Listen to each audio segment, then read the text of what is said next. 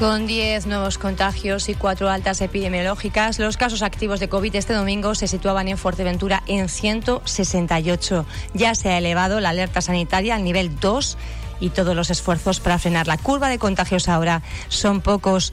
Hablamos, saludamos ya a la directora médica y epidemióloga del Hospital General de Fuerteventura, Guadalupe Alemán. Buenos días. Hola, buenos días. Bueno, destacar que de todas estas personas que están ahora mismo eh, contagiadas de COVID en Fuerteventura, no hay ninguna que esté hospitalizada. Eso es importante también. Así es, sí, sí, sí. Mm. De hecho, bueno, es súper llamativo estos, estos datos que estamos teniendo ahora, pero bueno, son datos que se están eh, viendo a nivel nacional e internacional. Eh, de hecho, en marzo, cuando teníamos exactamente los mismos datos, teníamos 11 hospitalizados y ahora mismo, pues, pues ninguno. qué, se, deduce de, eso, Guadalupe? ¿Cuál es la pues, lectura que hacen ustedes? Eh, sí, la, las conclusiones que sacamos es que, bueno, que las nuevas cepas son mucho más transmisibles, es decir, que, que se propagan muy rápido, ya, ya no hay pequeños brotes, ya son todos macrobrotes, pero que las vacunas funcionan, eh, que lo que produce precisamente en estos pacientes que acaban cogiendo, aunque estén vacunados, es que tengan síntomas pues leves, ¿no? Y que no acaben hospitalizando como anteriormente sí que pasaba. O sea, que se están realmente la gente que se está contagiando es gente que ya ha recibido la vacuna previa o cuál sería un poco el contagio tipo.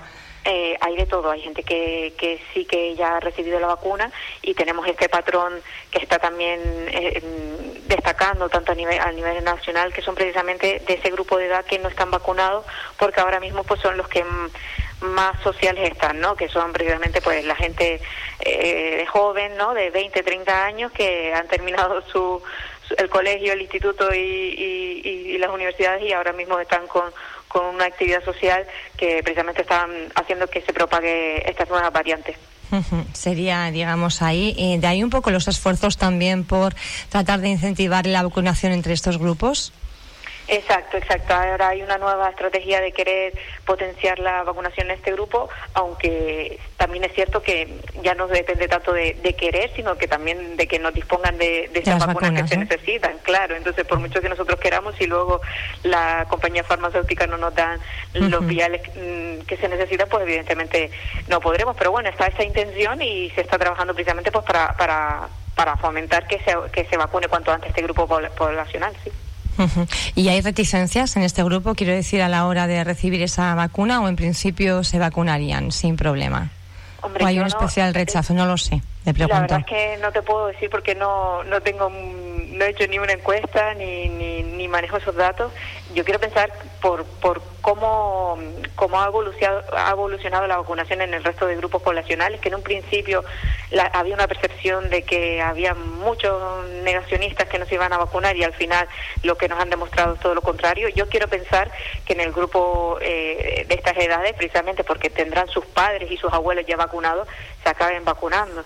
Y espero que así sea por el beneficio de la población.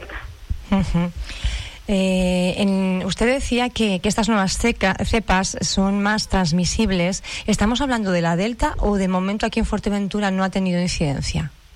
De momento aquí en Fuerteventura no tenemos ni un solo caso constatado. También es cierto que la secuenciación de nuestras eh, de nuestras muestras tardan un poquito, entre dos semanas de media, con lo cual, aunque nosotros tengamos sospechas de que los últimos brotes la transmisibilidad es muy alta, eh, de momento todavía no tenemos constancia de que de que esté la cepa aquí eh, pues circulando. Sin embargo, en Tenerife y en Gran Canaria sí, con lo cual si no está circulando poco le queda, ¿no?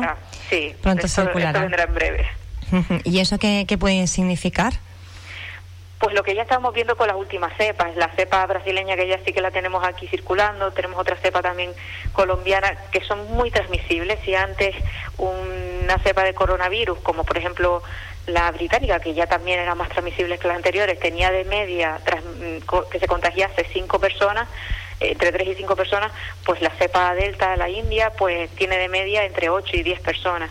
Es decir, que contagian, han mutado de tal forma estos virus que se transmiten mucho más y que contagian mucho más fácil a, los entornos.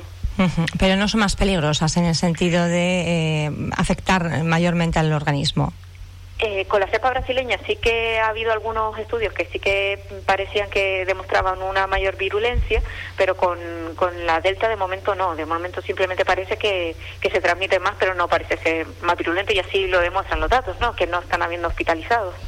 Guadalupe, cuando eh, les vemos a ustedes, ¿verdad?, que trabajan en el hospital día a día y, han estado pues en primera línea eh, bregando con, con, esta, con este coronavirus, eh, yo no sé ahora si están viendo que se está bajando la guardia, pensamos que lo tenemos superado y estamos cerrando. ¿Cuál es un poco el mensaje que se lanza desde el personal del hospital?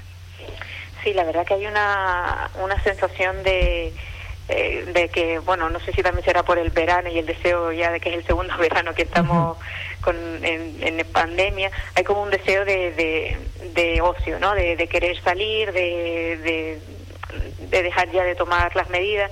Y sí que es verdad que por nuestra parte eh, seguimos insistiendo en lo mismo que pese a estar vacunado, la vacuna no es eh, la solución, es decir, ya no eres inmune al coronavirus, con lo cual siempre hay que seguir manteniendo las medidas, siempre hay que seguir manteniendo la distancia eh, mínima de un metro y medio, dos metros, y si, y si estás en, menos, en menos distancia, incluso al aire libre, hay que ponerse la mascarilla por tu protección y la protección de los que están en tu entorno, precisamente por eso, porque estas últimas cepas son muy transmisibles e incluso con pequeñas exposiciones ya se está viendo en países como Australia que han demostrado que pequeñas exposiciones de 5 o 10 segundos ha provocado transmisión entre, entre personas. Entonces, cualquier persona en cualquier mínimo momento, e incluso al aire libre, te lo puede transmitir. Hay que seguir protegiéndose porque la vacuna es verdad que es efectiva, es decir, nos protege, pero nos protege de, de, las grandes complicaciones, ¿no? del estar hospitalizado. Pero las pequeñas, eh, pues evidentemente no. Puedes tener un, un poco de síntomas si coges el coronavirus e incluso puede haber un porcentaje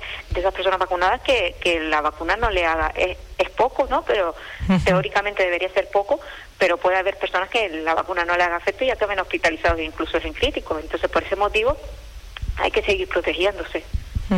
De todas formas, eh, contamos ahora, hemos contado durante toda la pandemia con ocho camas UCI en el hospital y recientemente se han incorporado dos más, se cuentan hasta diez. Decimos que de momento eh, no hay nadie, ningún paciente con coronavirus que las esté ocupando.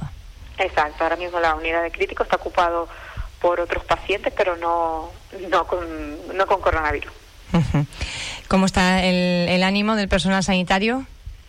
Bien, bien, bien. Eh, siempre que, se que llega el verano los ánimos cambian. la gente sabe mucho.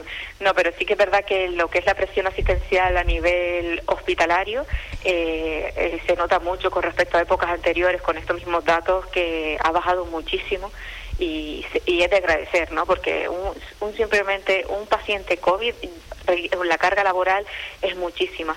Pero bueno, que no solo es a nivel hospitalario esta carga que supone el COVID, también es una carga a nivel de atención primaria y ahí sí que ellos siguen mm, con una presión bastante alta.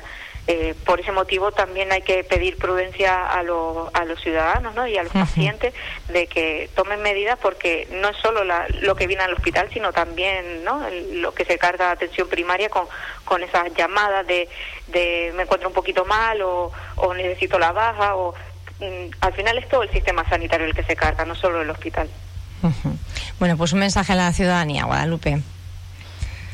Eh, pues mm, insistir en que en que precisamente eh, sigan manteniendo las medidas que, que sí que es verdad que se puede se puede tener vida social mm, respetando las medidas y, y, que no y precisamente pues eso que no se relajen eh, y que no se confíen porque cualquier persona el coronavirus no entiende ni ni de edades ni de sexo ni de religión ni de cultura cualquier persona puede portarlo y nos puede y nos puede contagiar así que es muy fácil mantener el distanciamiento es muy fácil ponerse la mascarilla en momentos puntuales cuando cuando precisamente el distanciamiento no se cumple y, y, y paciencia y paciencia porque precisamente esta pandemia eh, requiere una colaboración de todos y si todos colaboramos, pues saldremos mucho antes de ella.